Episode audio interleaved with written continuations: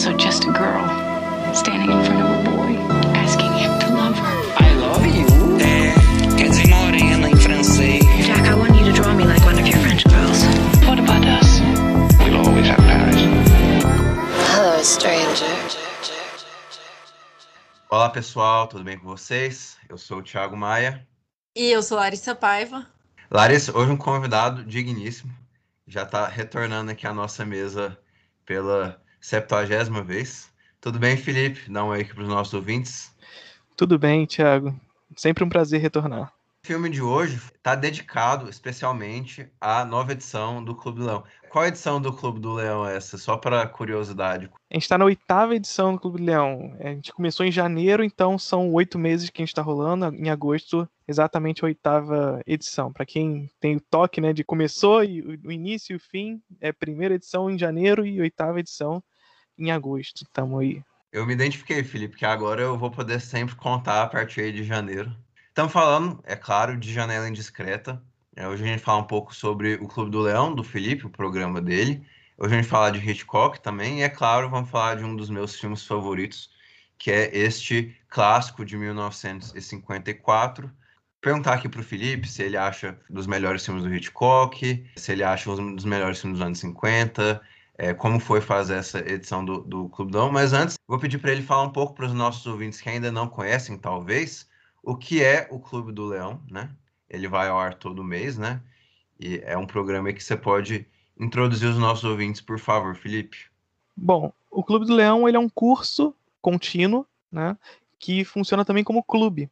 Então, a gente tem sempre quatro encontros por mês, uh, todo mês. Então, a gente está na oitava edição por isso onde a gente tá, trabalha a partir de determinados filmes escolhidos por mim, a partir de uma curadoria, uh, determinados aspectos da teoria, da linguagem, da história do cinema e uh, até mesmo da crítica em alguns momentos. Então, é um curso que a gente usa quase como desculpa os filmes para trabalhar dentro dos aspectos do cinema.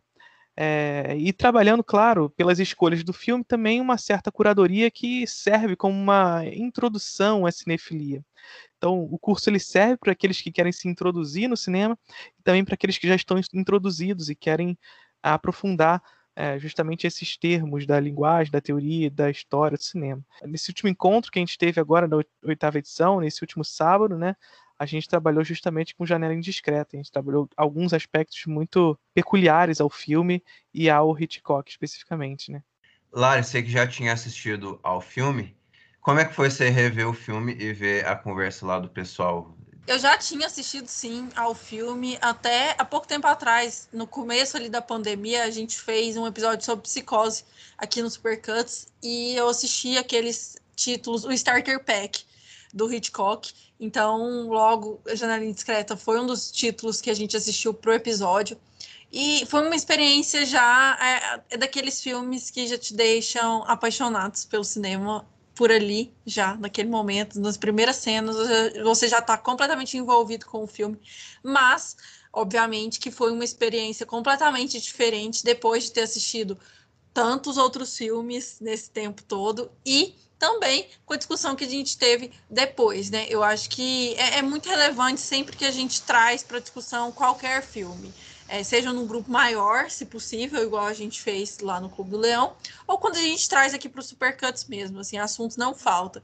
E a experiência com esses grandes filmes da história do cinema ela é muito potencializada com o estudo, né? Então, a partir do momento que você está lendo sobre, que você é, se junta para conversar sobre com outras pessoas que também estão estudando de outra forma, isso agrega muito na experiência do consumo da arte em si, assim. Eu acho que não só com cinema, mas com literatura, que tem os clubes dos livros, né? Os cineclubes são clássicos para gente também. Um abraço aqui para os nossos amigos dos buqueteiros, que tem um clube do livro. eu acho que essa experiência ela pode ser potencializada sim com esses grupos. Eu acho a dinâmica ali, a proposta do Clube do Leão bem interessante, até pelo horário, né? É no sábado, então essas pessoas conseguem, é, a comunhão é maior e tem aquele clima de cineclube mesmo de fim de semana, que é o que a gente via aqui, e, enfim, no Brasil todo, todo mundo tinha isso. E é muito bom também no cenário que a gente está agora, né, de pandemia, todo mundo isolado em casa, porque é uma forma de socializar com pessoas do mesmo interesse que a gente ali. É, o papo ele segue depois que termina também, assim como a gente tinha aquelas experiências de festival, né, de sair, encontrar com as pessoas, ou numa sala de cinema mesmo que você encontra outras pessoas ali. É, aqui a gente também tem, de certa forma, esse diálogo. Então, eu acho que é muito relevante, foi muito relevante para a gente também. E, e, a gente tem mais ainda a estender, né? gostei da proposta que a gente teve, assim, e sobre continuar falando sobre o filme mesmo depois do clube, até para as pessoas entenderem como que funciona o clube mesmo, o porquê participar, né? Acho que é interessante trazer para nossa audiência do Supercuts, porque todo mundo que escuta um podcast também tem algo a dizer. A gente às vezes escuta um podcast querendo falar alguma coisa.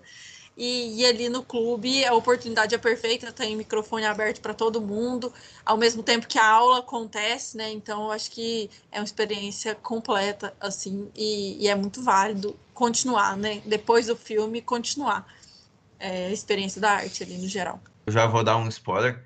Esse é meu favorito, o Janela Indiscreta. Ano que vem a gente pode vir com algum outro. Eu acho que é sempre bom, assim, ano a ano a gente dá uma reavaliada na, na obra desse diretor, né? Durante o Clube do Leão, eu lembro que você acabou mencionando assim por alto uma, um negócio que eu eu acho difícil, eu achei difícil discordar na hora, né? Tipo, eu não sei se eu falaria isso, mas eu também achei, achei difícil discordar. Você acabou afirmando que você considerava o Hitchcock o, o diretor mais importante é, da história do cinema, né? É, como você resumiria essa, entre aspas, opinião sua, essa, essa percepção sua? Bom, é, todo mundo sabe que o meu filme favorito na história do cinema é Rando Akira Kurosawa, e Kurosawa é o meu cineasta favorito. Mas, sem sombra de dúvidas, acredito eu, dentro da minha convicção, que Hitchcock ele é um cineasta que estabelece divisor, um divisor de águas dentro da história do cinema sobretudo a considerar o que a gente chama de cinema moderno, né? Então, toda a perspectiva do que se coloca como o que é olhar no cinema, o Hitchcock modifica as bases dessa percepção.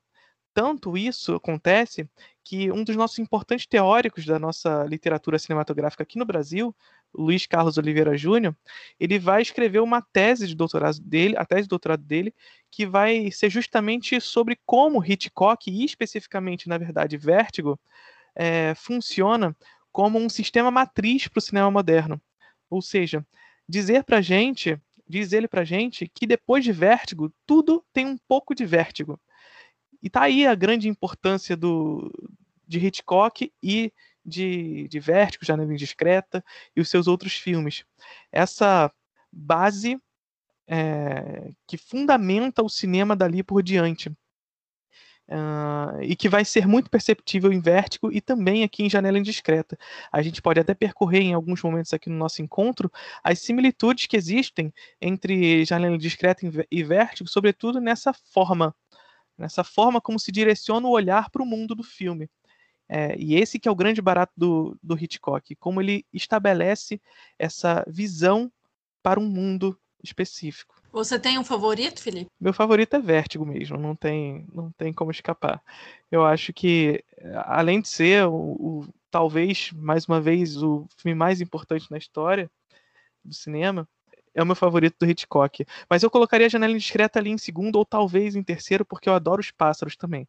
Mas eu acho que Janela Indiscreta ficaria em segundo. Lá no Clube do Leão, eu acho que Hitchcock foi o único cineasta até agora que foi repetido duas vezes só, porque a gente já teve encontro de Vértigo e agora a gente voltou a falar de Janela Indiscreta. É engraçado, né? Não, querendo queimar a pauta lá para um futuro episódio de, de Um Corpo que Cai, mas eu, eu, eu realmente acho muito significativo que o filme, ele, entre aspas, ultrapassou nessa.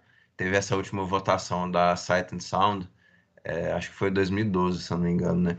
E o filme era, era geralmente assim: Poderoso Chefão, é, Cidadão Kane, que não coincidentemente foram, já, já foram dois filmes que Larissa a gente falou aqui no Supercuts, né? É, agora a gente não falou de Um Corpo que Cai ainda é, com certeza falaremos. Eu, eu, acho que é um filme muito digno, assim, desse título do, do maior filme da história e tal. É, se eu prefiro ele ao Janela Indiscreta, acho que é uma, é uma briga, assim, é uma briga ali que tem dois ganhadores e nenhum perdedor, né? digamos assim, né? Acho que são dois filmes enormes e tal. Eu, eu, eu, eu tô muito feliz, assim, em entrar em, em detalhes, o, o porquê que eu gosto tanto de, de Janela Indiscreta, é, mas eu lembro de um tweet que eu fiz essa semana, essa última semana, que eu, eu tinha visto, eu vi recentemente o Um Tiro na Noite do De Palma, né? Eu acho que os dois melhores filmes do De Palma são Um Tiro na Noite e o, e o Pagamento Final. O, acho que o Pagamento Final seria o meu favorito, assim. E eu, eu acho muito engraçado como o, o Pagamento Final é o meu favorito do, do De Palma. É, mas, assim, Um Tiro na Noite é um, é um filme, assim, que eu acho que se me, de, se me desse, assim, uma tarde ou um fim de semana, assim, eu escreveria, assim, um texto, um, um ótimo texto, uma ótima tese sobre, sobre Um Tiro na Noite, assim, acho que as palavras fluiriam, assim, acho que é um filme muito brilhante, evidentemente, é um filme, é um grande filme aí da história do cinema, e que, tipo assim, as coisas vêm natural, assim, as ideias, elas fluem, né? Ao passo que eu, eu não, eu não tenho essa vontade de escrever sobre o pagamento final, porque eu, eu acho que eu teria dificuldade, assim, em transcrever em palavras o, o tanto que eu, o porquê que eu gosto tanto de pagamento final, assim. Ao passo que eu acho que um tiro na, um tiro na noite é um negócio mais automático, assim, né? Aí eu fiz essa brincadeira, como algum, algumas obras-primas, elas são, entre aspas, mais difíceis que as outras, né? Tipo, tem obras-primas que você vê o filme e você sente meio que intimidado diante da, daquele filme, né?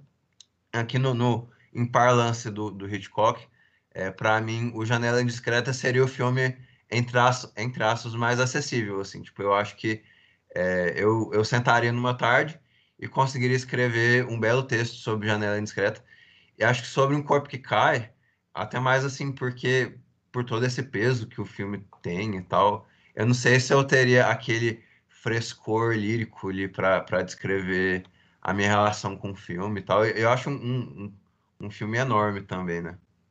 Aliás, a gente vai, no nosso próximo encontro do Clube Leão, trabalhar justamente sobre um filme do De Palma, que você citou aí, né? E, é, e a gente vai trabalhar justamente os aspectos do De Palma é, trazendo Hitchcock para jogo. Não foi à toa que a gente fez essa, essas escolhas lá para o Clube do Leão. Com esse preâmbulo, eu acho que a gente pode é, deixar sem mais delongas e já falar da sinopse, falar um pouco do filme.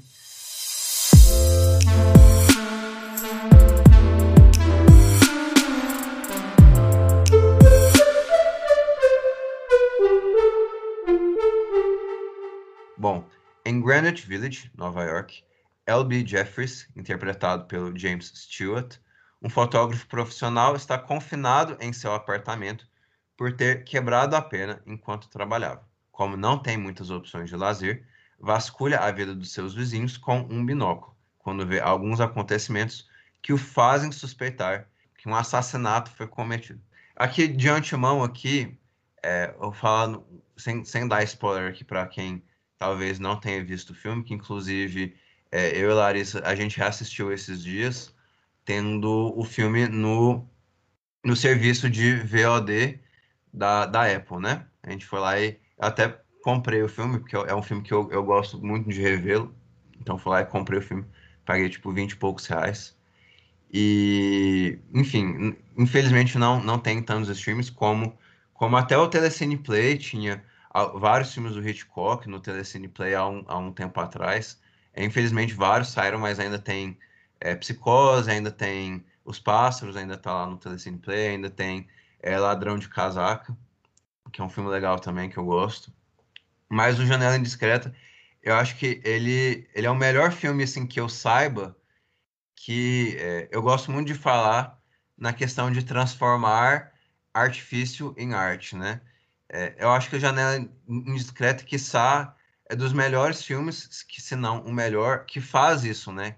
Que pega essa questão da fofoca, do interesse na vida alheia, e, e ele eleva aquilo, né? Ele eleva aquela sensação é, de, por uma série de, de artifícios ali. Ele, ele usa um, monte de, de ferramentas para conseguir esse efeito de levar artifício à arte, né? Então, ele, enfim, é um filme muito, muito brilhante nessas questões. O interessante de como ele vai trabalhar esse, esse artifício que você citou, da, da questão da vizinhança, é justamente partindo da, da premissa do olhar que eu, que eu citei anteriormente, é perceber que em Janela Indiscreta, o, o Hitchcock ele quase que abdica da profundidade de campo. Então, ele, ele escolhe um cenário que é quase teatral, né? onde a gente tem um, um, um, um, grande cenário de uma, de uma vizinhança que se coloca quase em uma, em uma vila, né?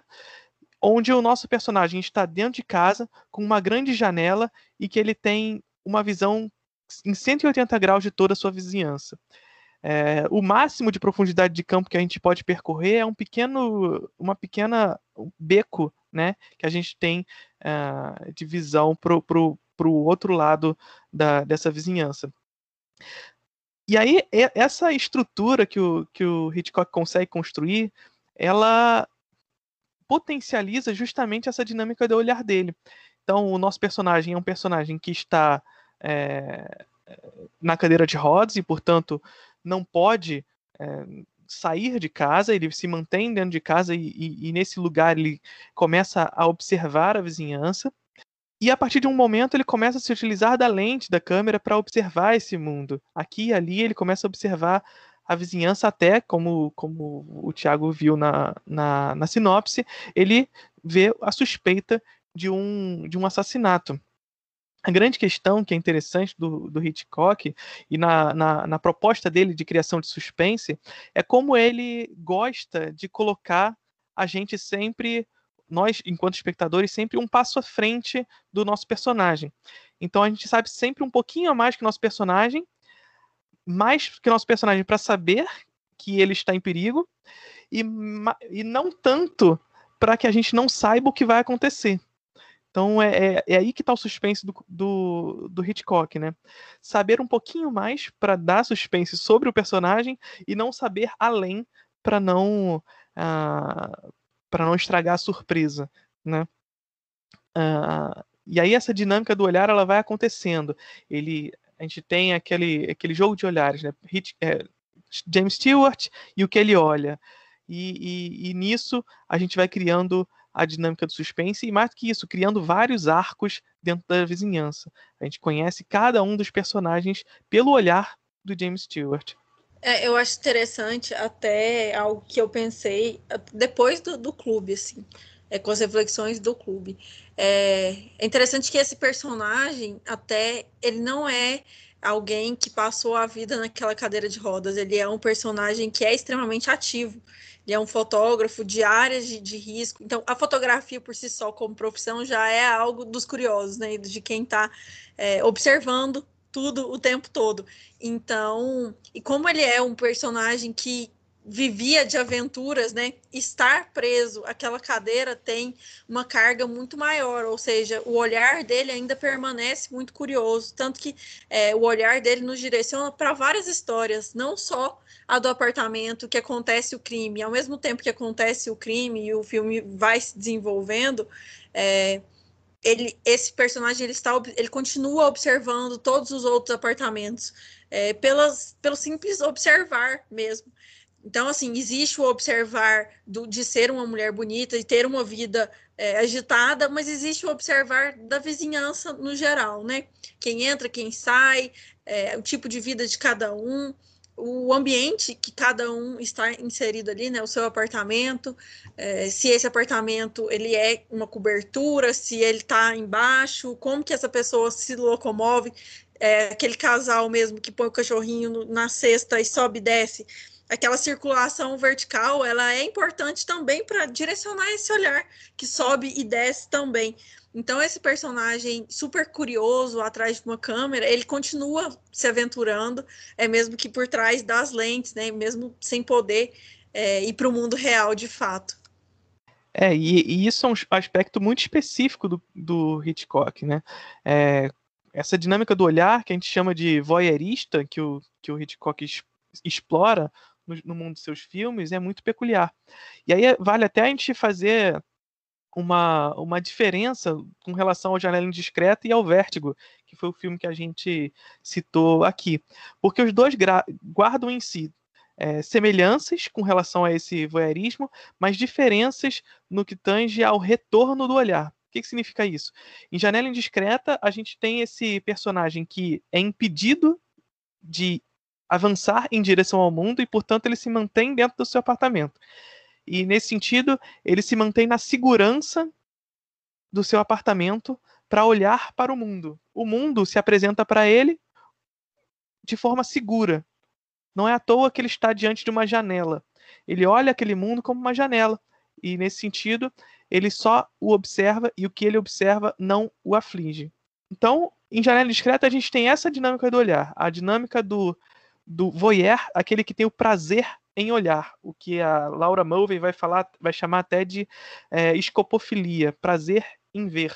Então ele se mantém na sua segurança e na sua segurança ele pode colocar no mundo o seu prazer em olhar.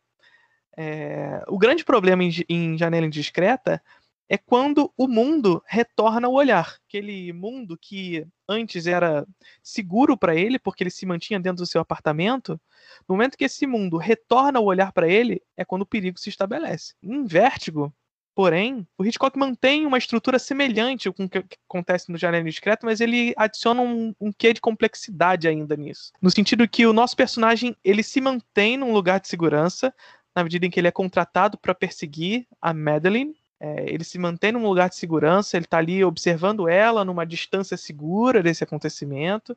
Só que em um determinado momento, o jogo vira. E não é como se como que acontece no Janela Indiscreta que o olhar é retornado.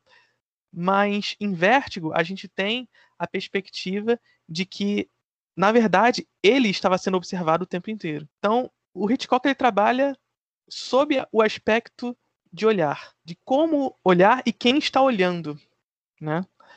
E eu até traba trabalhei isso com vocês lá no, no Clube do Leão também.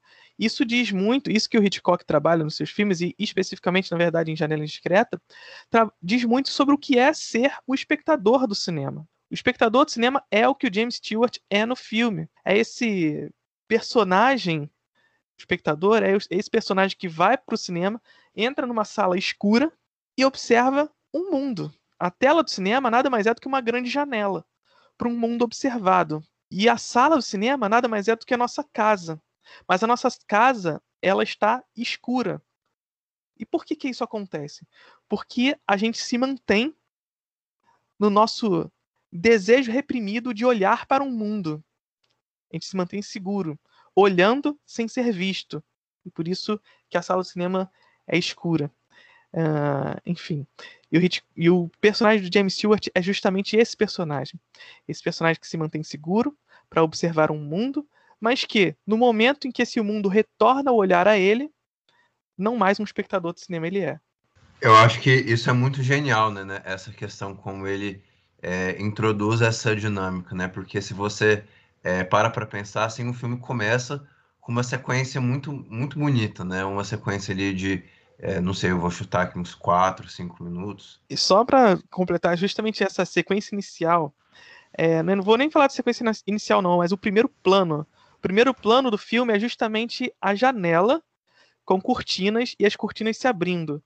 É, é justamente o Hitchcock introduzindo a gente nesse mundo como janela, nesse cinema como janela para um mundo, onde nosso personagem se mantém nessa segurança e só quer observar um mundo que vai acontecer na sua frente, como espectador de cinema.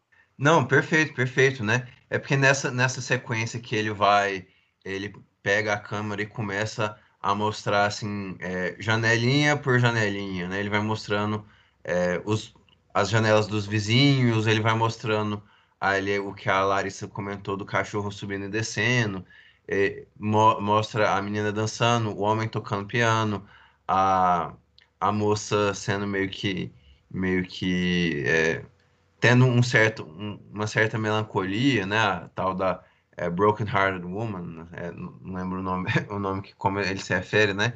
Mas é, é uma cena muito bonita porque ele mostra as pessoas, ele vai mostra as flores, ele mostra assim a arquitetura, né? Então é uma cena muito bonita, né? É um filme que, que, que eu acho que ele sabe muito bem em combinar todos esses esses fatores que fazem um grande filme, né? Porque ele tem a questão do lirismo É, é, tem a questão da poesia dentro da tela, de você mostrar um lado mais humano, um lado mais sensível é, daquela arquitetura, daque, daqueles personagens, né? É, tem, tem o lado da trama também, a trama ela é muito, ela é muito pertinente, né? Então é um filme que, que é, tipo, mesmo que você tenha um coraçãozinho mais de pedra ali, você vai se, você vai, você vai se importar pela trama mesmo. E, tam, e também tem, tem essa é, tem um monte de, de sabedoria popular ali é, ao, ao, longo do filme, né? Tem a, os personagens ali, principalmente a, a personagem da, da enfermeira, né? É, que, que me fugiu o nome dela aqui. A, a enfermeira ela tem uma série de ensinamentos assim que é muito engraçado, né? Como, como alguns desses filmes são realmente atemporais, né? Que são ensinamentos ali sobre o amor, sobre a vida, sobre, é, sobre relações homem e mulher que, que valem assim para qualquer época, né? É, então, nesse sentido, assim, até, até nessas questões de roteiro e do texto mesmo, assim, o Hitchcock é, é meio que destinado a ser um, um, um diretor atemporal, né? E eu concordo muito com, com o que o, o, Felipe disse, né? Porque é, o, o Hitchcock vai conduzindo o filme, né? Que, que vai é, eventualmente expor esse personagem que é um espectador de cinema, né? É, ele vai se expondo ali é, le, é, lentamente, né? E, ele se expor ou não também tem a ver com a própria trama, tem a ver com ele se expor emocionalmente com a Grace Kelly, tem a, tem a ver com ele se expor é, como profissional, né? O, o filme inicia com uma ligação do, do chefe do L.B. Jeffries é, para ele, né? Ele, o, o chefe teria ali errado em alguns dias o prazo de retorno dele, né? E aí é muito engraçado como o filme vai é, nesse primeiro nesse primeiro momento a gente acha que o James Stewart ele tá ele tá num, num numa posição de é, irritação, né? Porque ele quer voltar a trabalhar e ele tá com a perna literalmente engessada, né? Mas, a, mas ali, ao, ao longo do filme, o filme vai colocar em conflito, né? Essa relação de estar, de estar no conforto da sua própria casa, de estar no conforto da sua própria cadeira, com a sua câmera, com suas histórias, com sua, com sua própria experiência, e você, assim, é, ser um agente no mundo externo, né? De você sair para o mundo, de você porventura solucionar um, um, assassinato, de você porventura se comprometer num relacionamento, de você porventura é, iniciar um novo negócio, né? Que é uma, é uma sugestão da Grace Kelly, que, é, que ela, ela sugere a ele que ele monte um próprio estúdio, né? Então, é, essa dinâmica está muito é, presente no filme, o externo, o interno, em termos assim do, dos movimentos de câmera, da, do, do, formalismo do filme mesmo, é um filme impecável, né? Assim, é, aí, tem, aí tem algumas cenas que, que chamam mais a atenção, mas a, a, grande verdade é que cada é que cada shot, assim, cada, cada, cada frame é iluminadíssimo, né? Acho que todos os frames do filme contam, contam absurdo, né? Você citou a questão da trama que o Hitchcock constrói né, da, uh, no filme é, é, interessante, porque apesar dele construir essa, essa dinâmica dos olhares para o que está do lado de fora, onde ele se mantém seguro e o que está de fora é, somente o afeta no momento em que esse olhar é retornado, a forma como ele olha para o mundo de fora vai construindo a sua relação no lado de dentro né? Principalmente a relação dele com a, com a Grace Kelly, com a personagem da Grace Kelly. Porque eles, ele vive num conflito uh, ali com, com relação a ela, porque eles estão ali como pretendentes a noivado, né? Mas ele, ele não quer muito casar com ela, porque ela é. Enfim, da grande elite, e ela não, não, não acompanharia ele aos, aos no, no, tipo de trabalho dele, porque ele é mais aventureiro e etc. É um conflitozinho que a gente coloca ali, né, entre esses dois. É, e o mais interessante, Tiago e Larissa, é que é, dentro dessa relação dos dois, ela se resolve justamente sob a perspectiva do que é o espectador do cinema, percebe? Porque a primeira vez que o personagem do James Stewart olha para Grace Kelly com um prazer erótico é o momento em que ele observa ela além da janela. É o momento em que ela vai ao mundo para desafiar o mundo. E somente nesse momento que ele olha para ela com o prazer erótico, o prazer de que, não, é essa aí que eu quero de verdade agora. Antes, ele era esse cara da dúvida, onde ela se mantinha, quando ela se mantinha na sua segurança, ele mantinha a dúvida junto a, junto a isso. E o prazer em olhar para, para ela só vai acontecer quando ela é vista pela janela. Percebe que antes o personagem James Stewart olha com mais prazer para Miss Torso, que é a, a, a bailarina lá, né, do que para Grace Kelly. No momento em que ela vai ao mundo, tudo muda. E aí, a partir desse momento, ela se torna a personagem que, que vai até a casa do, do assassino deixar a carta por debaixo da, da, da, da porta. Ela vai pular janela para poder entrar no apartamento. Ela vai cavar terra para poder achar o que, o que estaria escondido. Enfim, na verdade, quem é o objeto de ação no mundo é ela. O James Stewart não faz nada, ele é o espectador do cinema. Ele é o espectador que se mantém na escuridão para olhar o mundo. Ele só se torna inquieto para esse mundo, porque ele não pode fazer nada. E o espectador do cinema é isso. Por mais que o espectador do cinema olhe para o mundo e veja coisas que ele não queria ver, ele não pode mudar. Ele não pode mudar os rumos da ação. Mas a Grace Kelly pôde. Ela foi ao mundo e o prazer em olhar para ela surgiu justamente nesse momento. É, eu acho também que tem muito do, do que ela, como protagonista ali, ela entende o que ela precisa fazer para tomar aquela câmera para ela, né? Para ele olhar para ela, ela entende que ela precisa estar na frente da lente. Então, é a hora que ela decide sair, é a hora que ela vai, é a hora que ela entende que ele tem, sempre vai ter aquela câmera, aquele equipamento entre os dois, né? Sempre vai ter isso. Então, para ela chamar a atenção dele ali na frente da lente, ela precisa realmente estar de fora, estar tá se aventurando, até aquela última cena. É, pode, né? Thiago já liberou os spoilers.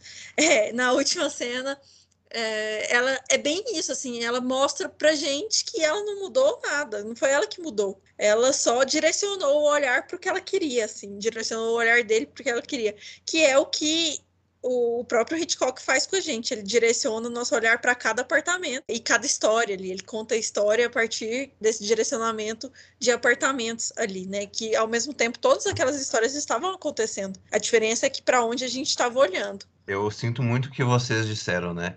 É dessas questões que acho que engrandecem o filme, de ser um, um filme sobre crime, um filme sobre suspense, um thriller, talvez, assim, mas um, um, filme sobre romance também, é claro, tipo, o romance tá, tá ali é, em primeiro plano do filme.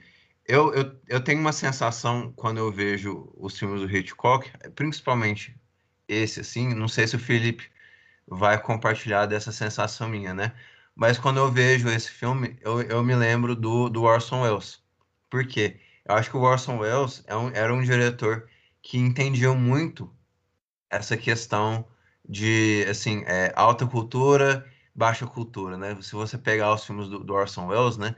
Ele, ele, vai, ele tem o Macbeth, ele tem o, o Falstaff, ele tem filmes que são de Shakespeare, ele tem, é, ele tem, assim, uma noção teatral, uma noção clássica da, da, da arte muito muito apurada, mais apurada que a grande maioria dos diretores, mas também o Orson Welles, ele sabe muito bem ali, por exemplo, no, no Marca da Maldade, né? Eu acho que ele sabe muito bem filmar o que é, é cotidiano, o que é comum, o que é... Então, assim, é um dos diretores que eu acho que melhor sabem unir essa questão da, da, o que seria considerado como alta cultura, o que seria considerado como baixa cultura, né? Eu acho que tem, tem aquele filme F for Fake, né? Que é, é, é maravilhoso como ele, ele conduz essas, essas questões, né? E aqui em Janela Discreta eu vejo eu vejo esse aspecto do Hitchcock muito evidente, né? De um, de um diretor que, que pega a, a vida comum ali das pessoas, de, de pega assim é, ele, é um foto, ele é um fotógrafo que, que trabalha em revista, né? É, mas assim, é, poderia ser outra profissão também, sabe? É, poderia ser o, outro personagem, podia ser outra profissão. O que diferencia o filme mesmo é o olhar, né? Essa é a questão de você é, destacar é, a beleza da arquitetura, de você, de você assim ter, ter a criatividade de como você filma o próprio apartamento, né? Então você faz ali uma obra teatral, mas você também é, direciona muito o olhar dentro do próprio apartamento, né? O que não seria possível numa obra teatral, né?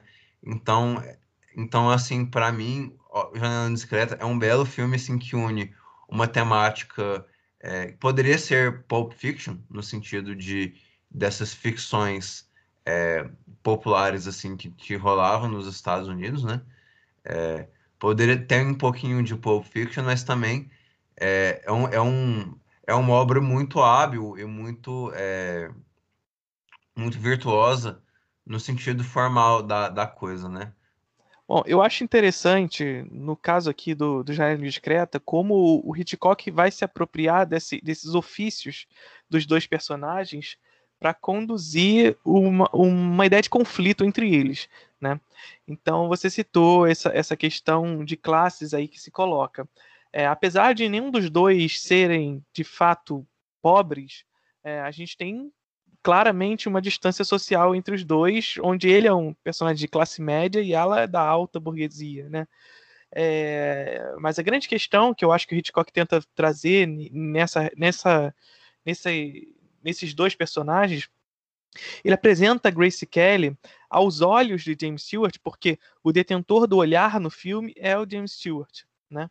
E a princípio, a personagem da Grace Kelly é apresentada pra gente por esse olhar do James Stewart como é, por ser dessa, dessa grande burguesia uma figura que, que beira a futilidade em alguns momentos. Né? Então, essa, essa coisa dela de fazer parte da grande burguesia, das roupas, etc., são coisas muito é, banais aos olhos do personagem do James Stewart.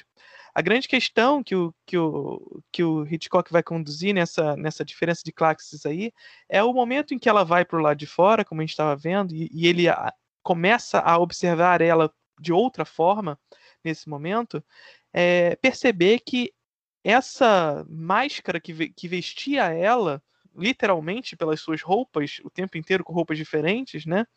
Eram só uma máscara, que na verdade ela era também essa figura que se desafiava, né? E é justamente nesse momento, mais uma vez, que ele observa ela com outro, sob uma outra perspectiva, né? É, voltando nessa, nessa perspectiva, assim, eu acho que nós também, né? Não só o interesse romântico ali, mas nós também mudamos muito a nossa impressão com ela à medida que o filme vai acontecendo e ela vai tomando as rédeas daquela história. Então, para nós também, a primeira impressão é de que é, é, a gente acredita naquele é, na história que ele conta dela ser uma moça fútil, que não sei o que, só liga para vestidos e festas, e essa vida glamurosa ali. Só que, ao mesmo tempo, ela vai mostrando outras coisas, né? Ela vai contando outras coisas, ao mesmo tempo que ela é muito interessada ali naqueles looks maravilhosos e tudo mais. Ela vai mostrando que ela é mais esperta do que ele nos apresenta de início. Então, essa perspectiva também muda para nós. É, é, interessante que as únicas duas personagens que movimentam a história de fato são duas personagens femininas, né? Que é a Grace Kelly e é a, a enfermeira. É, a enfermeira ali é um, um pouco menos, mas a Grace Kelly é de fato a que vai enfrentar o mundo que não pode ser enfrentado pelo James Stewart. Ele que tem o ofício de enfrentar o mundo não pode. Uh, cabe a ela mostrar e mostrar para nós espectadores, não especificamente para o James Stewart, que ela é a, a figura que, que movimentará, que, que dará ritmo à história. Queria perguntar para vocês se vocês têm alguma é, cena favorita no filme, alguma coisa do tipo. Bom, eu tenho algumas cenas favoritas do filme. É, primeiro, a, a, o plano inicial, que eu já tinha dito para você, né, que é as cortinas se abrindo. Essa cena já nos, nos dá indícios sobre o que, que é o filme, um, um, um cinema como janela. Né? Um outro momento que eu gosto muito é o momento em que o personagem da Grace Kelly e o personagem do James Stewart, eles já começam a desacreditar de que possa de fato ter tido um assassinato, então eles fecham a janela. É, é o único momento durante o filme que as janelas se. que as cortinas são abaixadas durante o filme. É, então eles abaixam a janela. E é o momento em que se escuta o grito, que é o momento do assassinato do cachorrinho. Né? Esse momento é, é fantástico também sobre essa perspectiva do, da dinâmica do olhar, que é o momento em que eles abdicam de olhar para o mundo, fechando as janelas. Né? É, um outro momento que eu gosto, vou citar quatro cenas, tá? Falei duas, vou citar mais duas. É, um outro momento é justamente o momento em que a Grace Kelly invade o apartamento e estão ela, o assassino e a polícia dentro do apartamento e ela mostra o anel no dedo, né? E, o, e aí é o momento que o cara olha ela mostrando e ele olha para o James Stewart pela janela. É o momento em que a gente tem justamente o, o que importa na, na mudança de atos do filme, que é o olhar sendo retribuído. E aí, a partir do momento que o olhar é retribuído, ferrou. Porque agora James Stewart não se mantém mais na segurança de seu apartamento, na segurança do espectador do cinema. Agora o mundo não mais é seguro. O mundo agora é uma ameaça para ele.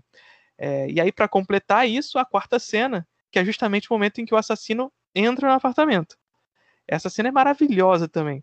Porque, primeiro, é um dos momentos cruciais do filme em que a câmera modifica o, o, o, o ângulo, modifica o, o eixo, desculpa. Se antes a câmera majoritariamente apontava para a janela, agora aponta para a porta. Isso é fundamental para a teoria cinematográfica e o que o Janela Discreta traz. Porque a partir desse momento, se o filme era o cinema como janela, agora ele é porta. E porta é o quê? Porta é o que nos mantém seguro dentro de casa. E agora a porta, ela é aquilo que mantém o personagem inseguro. E perceba, no momento em que ele entra no apartamento, o James Stewart ele faz questão de se colocar no lugar mais escuro possível. É quase que uma que um pedido de voltar a ser o espectador de cinema que se mantém na sala escura para olhar para o mundo. Mas agora já era. O mundo já é ameaça. E você, amorzinho? É, eu gosto muito da cena. Eu gosto mais das cenas.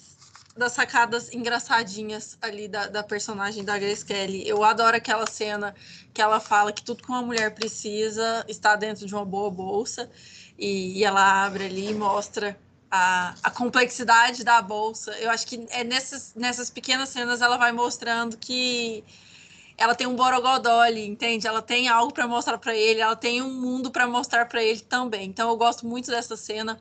Eu gosto muito daquela cena que ele tá falando sobre o personagem o apartamento da bailarina, de como ele vive cheio, em quem, de quem que ela vai escolher, etc. E a Grace Kelly vira também mais uma fala engraçadinha e fala que o, ela sabe porque o apartamento dela, elas têm muito em comum, né? Apartamento, os apartamentos são muito parecidos.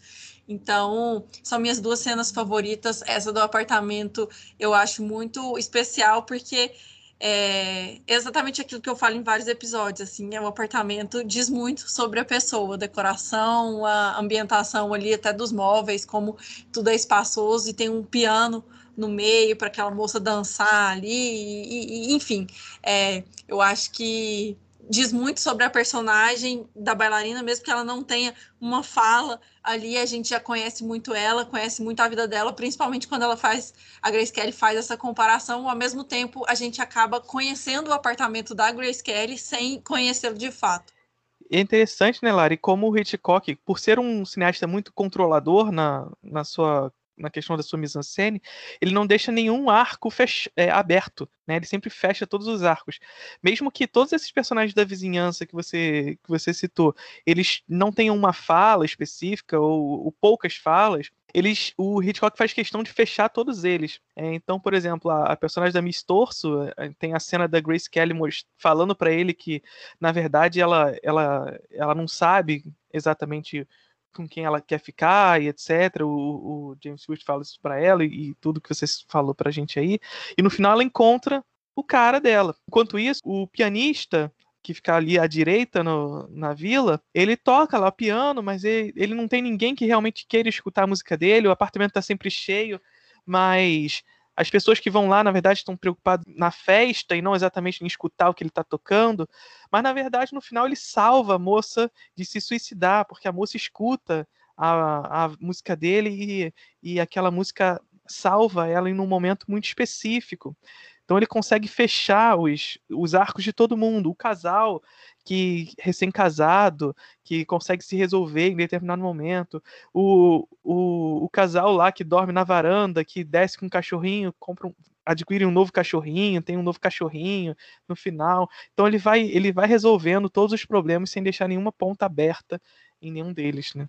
É, e sem deixar muita brecha para imaginação, assim, também. É a personagem principal ali que não tem a, a, o apartamento divulgado, né? Então você não sabe como é a casa dessa personagem. E para não abrir exatamente essa brecha de como será que é o apartamento dela, ele já te mostra ali, mesmo sem mostrar o apartamento dela, você sabe como é. Então eu acho isso muito interessante, assim, principalmente por, pela perspectiva de tudo que a gente já falou, né? Desse controle absoluto, ele tem o controle até do, dos cenários que não estão é, sendo mostrados ali. É porque isso diz muito sobre, sobre o cinema, né? É, a gente falou do, no, lá no início sobre como Hitchcock se apropria de um cenário que é bastante teatral, por, ser, é, por ele abdicar quase por completo da profundidade de campo, etc. Mas o filme é super cinematográfico, apesar disso. Na medida em que uh, o espectador do teatro, se ele, a, a, depender do lugar onde ele escolhe na plateia, a visão dele para o mundo será diferente. Se ele sentar na direita, a mise-en-scène do teatro será diferente da, daquele se ele sentasse à esquerda da plateia. No cinema não tem isso. No cinema, se, ele, se o espectador sentar em qualquer lugar, no sofá ou em qualquer lugar da sala do cinema, ele vai ver a visão de alguém. E aí é a questão do controle do Hitchcock. Como ele, ele escolhe exatamente onde mostrar. E escolher onde mostrar, muitas vezes, até mesmo para não mostrar algum outro lugar que estaria acontecendo de fato o problema.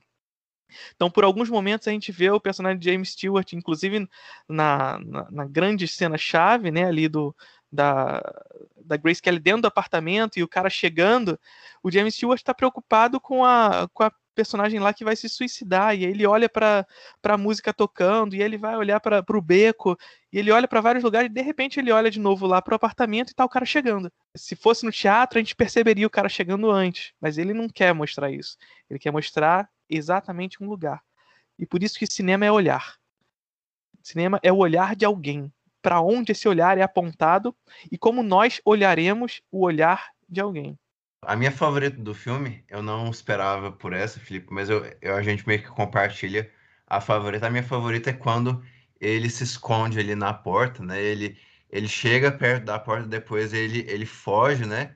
E aí, quando ele vai se defender, aqui o alerta do spoiler já foi pro, pro pau, né? É quando ele vai, ele vai lutar contra o, o, o vizinho, né?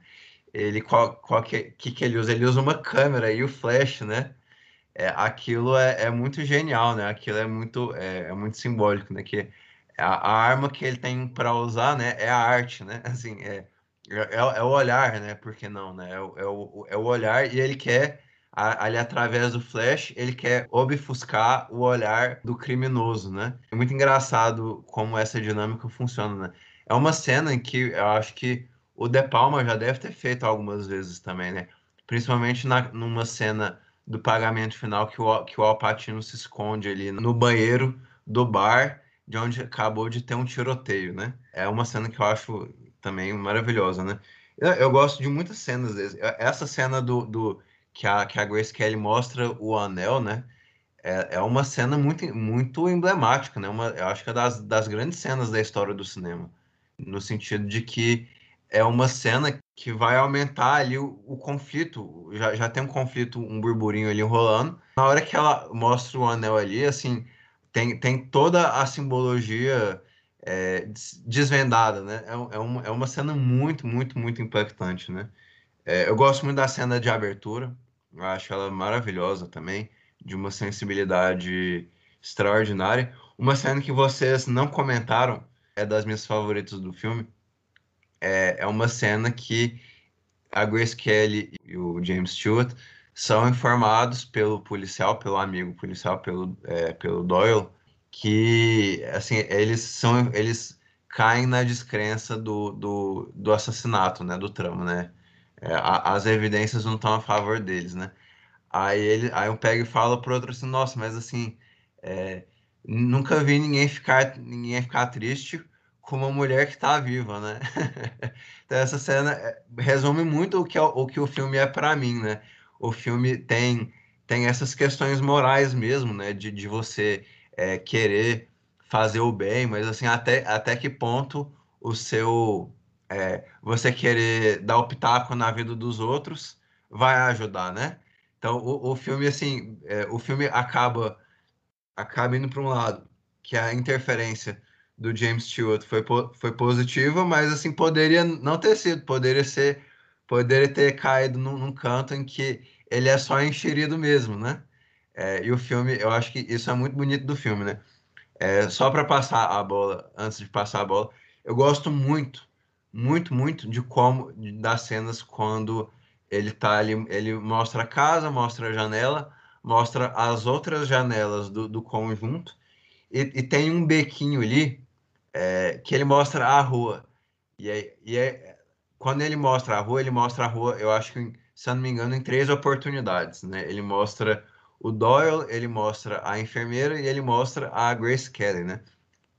E sempre quando ele mostra a rua, para mim é uma quebra da é, é, uma quebra do estilística do filme.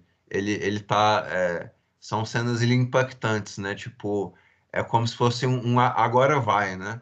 É, eu acho mu é muito legal quando ele mostra a rua. Sempre sempre representa alguma alguma espécie de, de, de quebra no filme, seja uma quebra narrativa, seja uma quebra estilística. É, enfim, eu gosto muito. É, sobre essas cenas que você citou, tem algumas coisas legais, né? Porque quando ele usa o flash, por exemplo, é, diz mais uma vez muito sobre o que é o espectador de cinema. Ele joga luz sobre alguém, joga luz sobre a tela para se manter escuro na escuridão mais uma vez. É, sobre a cena do, do anel, ele constrói isso a partir do close-up, então que é uma outra técnica que é fundamental para o cinema, porque ela é, faz a gente reconhecer no que está sendo mostrado um pouco de nós, empatia. Uh, no caso ali, ele vai para o olhar do assassino e aquele olhar ele é muito específico. A gente reconhece logo que é o olhar de tipo ferrou, né?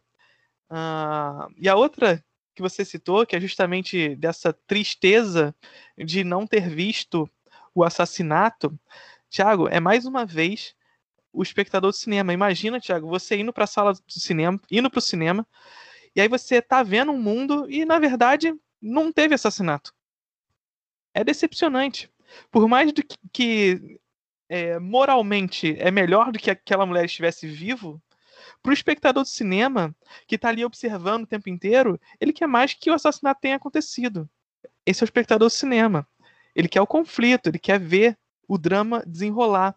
Não um acontecimento tão anticlimático como seria esse de nós estamos observando o mundo, estamos na expectativa de encontrar o assassino, mas na verdade nem existia esse assassino. Né? Então é mais uma vez ele sendo espectador de cinema, eles sendo. Eu acho que é importante falar também sobre o recorte temporal ali em torno do, do filme. Ele consegue é, contar toda uma história é, de tudo que acontecia na época pelo repórter, né? Ele é um, um, repórter fotográfico, então ele também estava registrando tudo. Então, nas matérias que ele vai mostrando, nos quadros dentro da casa ali, os lugares onde ele viveu, mostra muito sobre é, quem é aquele personagem, em que época que ele está inserido e qual que é o contexto. Até para a gente assistir o filme hoje, se a gente caísse de paraquedas nesse filme, a gente ia entender quem era aquele personagem. Então, isso eu já falei, né, sobre essa profissão repórter dele ali.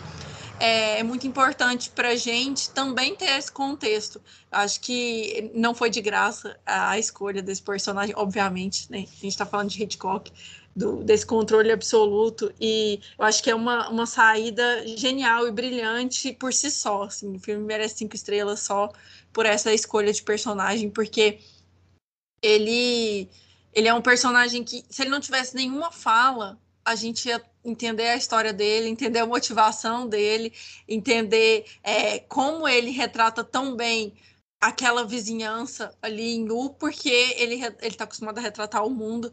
Então, acho que tudo isso se conecta de uma forma muito brilhante, assim. É, a escolha do personagem dele é justamente o personagem que olha, né? Através das lentes. Isso é muito importante. Uh, porque a lente, do, a lente cinematográfica, a lente da fotografia, ela nada mais é do que um objeto sádico, né? O, é a descorporificação do olho, é tirar o olho e entregar a lente para que essa, para que esse olho que você entregou para sua lente mostre esse mundo que você viu para outras pessoas, é esse mundo desvendado para outras pessoas. Então, ser o olhar de um jornalista e mais especificamente de um fotógrafo é muito importante para o filme. Eu não, não tenho muito a adicionar. Eu acho que é um filme genial em todos esses sentidos ali. É, eu acho que o Felipe agregou demais ao nosso papo. E vou puxar a vinhetinha para as nossas indicações. Pum, pum.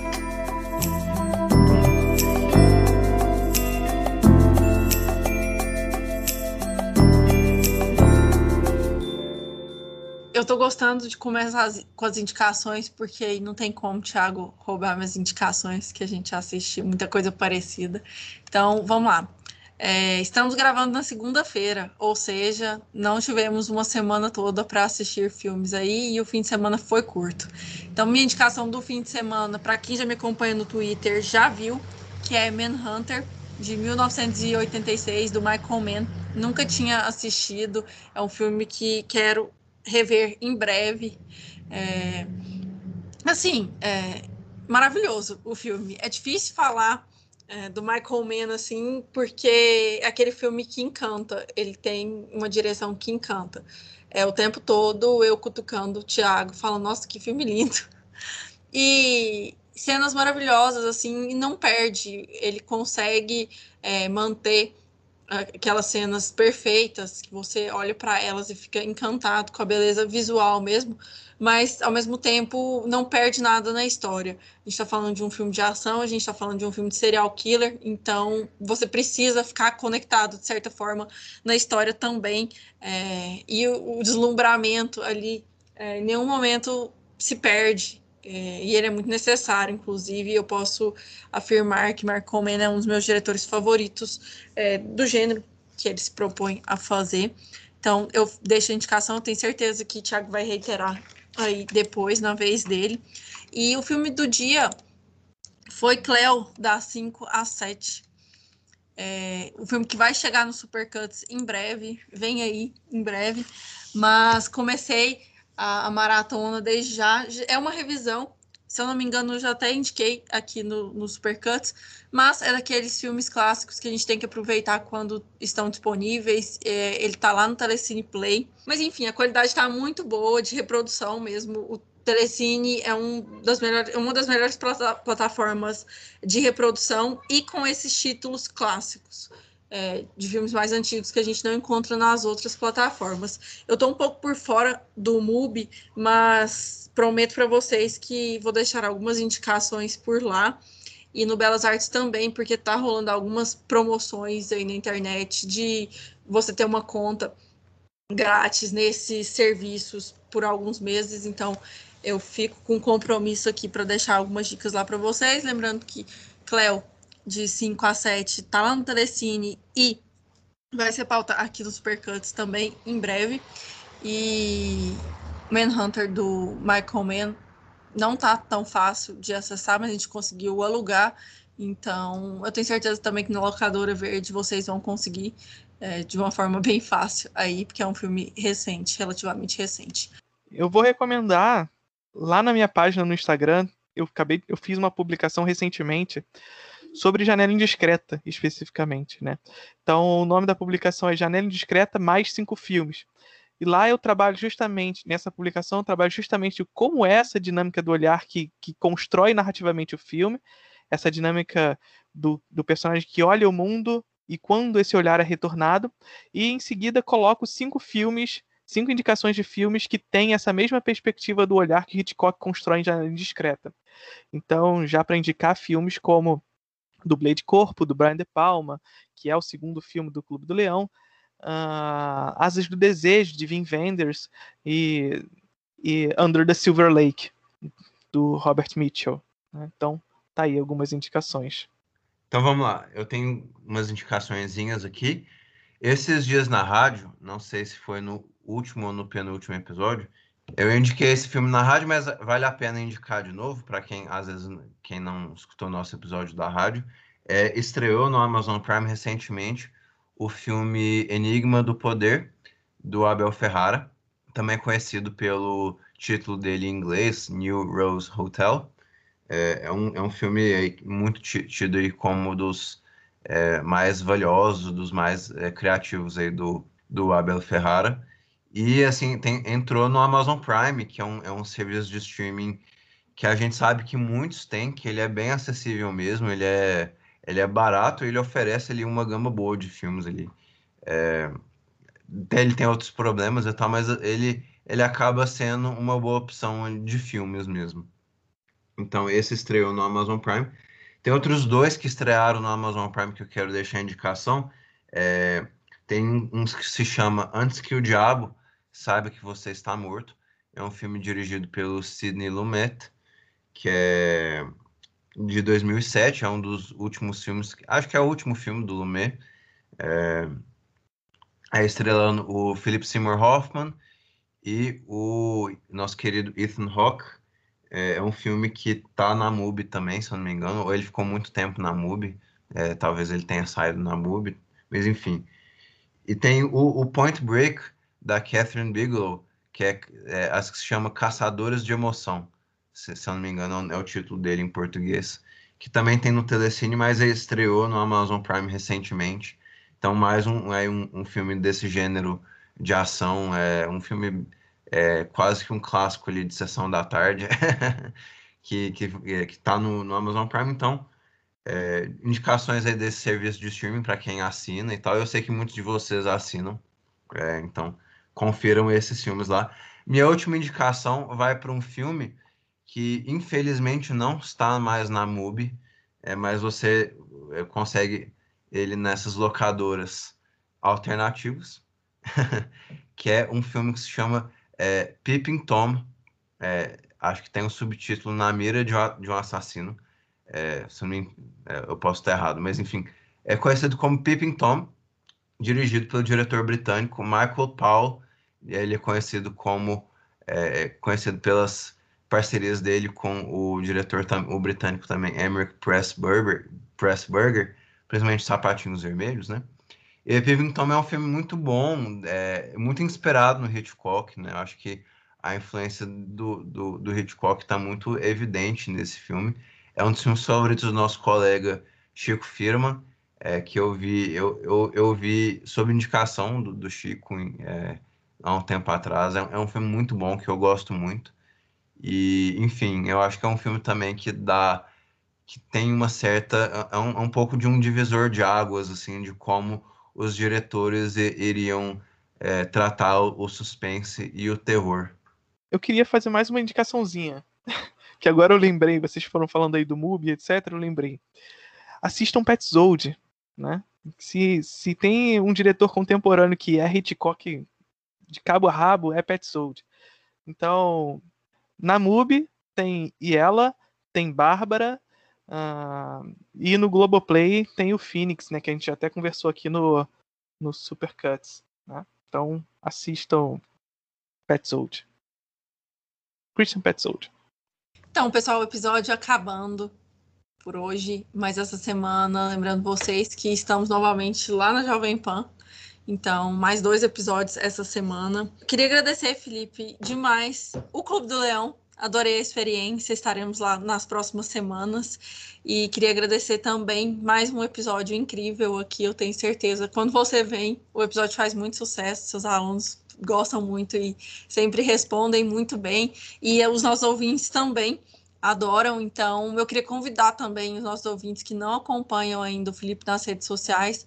Ele já vai dar o jabá dele para vocês. Acompanhem, vão lá nos cursos também. A gente se esbarra em alguns cursos por aí, mas o convite fica. Se tem alguém que a gente recomenda para cursos, para acompanhar no geral, é o Felipe. Então, fica de indicação já para vocês. Felipe, mais uma vez, muito obrigada. Feliz Dia dos Pais, atrasado também. É... Sua filha maravilhosa, linda. Eu até sonhei com ela essa noite, porque ela é fofa demais. Gente, acompanha também, deixa o arroba da Liv aí, que é bom que incentiva sua esposa a colocar mais videozinhos dela e fazer a, fe a felicidade da cinefilia ali pra gente. É, esse arroba é o mais importante. É arroba Diário da Liv. É, é, minha filha é maravilhosa mesmo, não tem como falar diferente, não. Mas, bom, é, o Clube do Leão é o, é o curso que a, que a Lari e o Thiago estão fazendo parte agora, né? O Cineclube.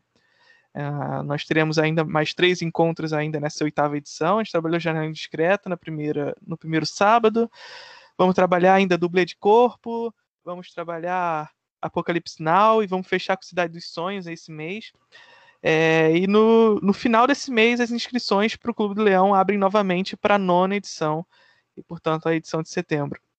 É, mas em breve, ainda essa semana, muito provavelmente, a gente vai ter a abertura das inscrições do do Frame Narrativa, que é o curso gravado sobre linguagem e teoria cinematográfica. Então, já já as inscrições estão abertas para o do Frame Narrativa. Uh, minhas redes sociais eu, eu, atuo majoritariamente no Instagram, então é arroba. Felipe Leão. Felipe é P-H-I-L-I-P-P-E. É difícil mesmo, mas é isso aí. Uh, e também no YouTube, todos os vídeos que são publicados no Instagram uh, são publicados também lá no YouTube com uma, uma razão de aspecto melhor para vídeos, né? Então, vocês podem me seguir lá também no, no YouTube, é Felipe Leão vocês me encontram por lá. Eu odeio dizer, mas vou ter que corrigir o nosso professor, que é arroba o Diário da Liv. Tem o O, né? O Diário da Liv. Enfim, não deixem de seguir, gente, por favor, né? E Felipe Thiago Le... sabe disso porque eu mando diariamente os vídeos para ele, tentando convencê-lo aí, quem sabe. É, gente, muito obrigado por nos terem ouvido. Foi muito legal. Eu estou muito animado com o Clube do Leão esse mês. Eu nem te falei, Felipe, mas assim, para mim, é, todos os quatro filmes são cinco de cinco, assim, tranquilo. É, o Dublê de Corpo, eu adoro. O Apocalipse Now, a gente já fez episódio aqui. Cidade, Cidade dos Sonhos também já fizemos episódio sobre. É um filmão, um filmão com F maiúsculo, com é, PH de farmácia. Enfim, muito obrigado a vocês, ouvintes, que nos ouviram até aqui. É, as nossas redes sociais vocês já conhecem, arroba Thiago R. Maia, arroba LaresBVP. O podcast é Supercuts Pod, tudo junto. E a gente espera vocês semana que vem para mais um. E até semana que vem. Tchau, tchau, pessoal.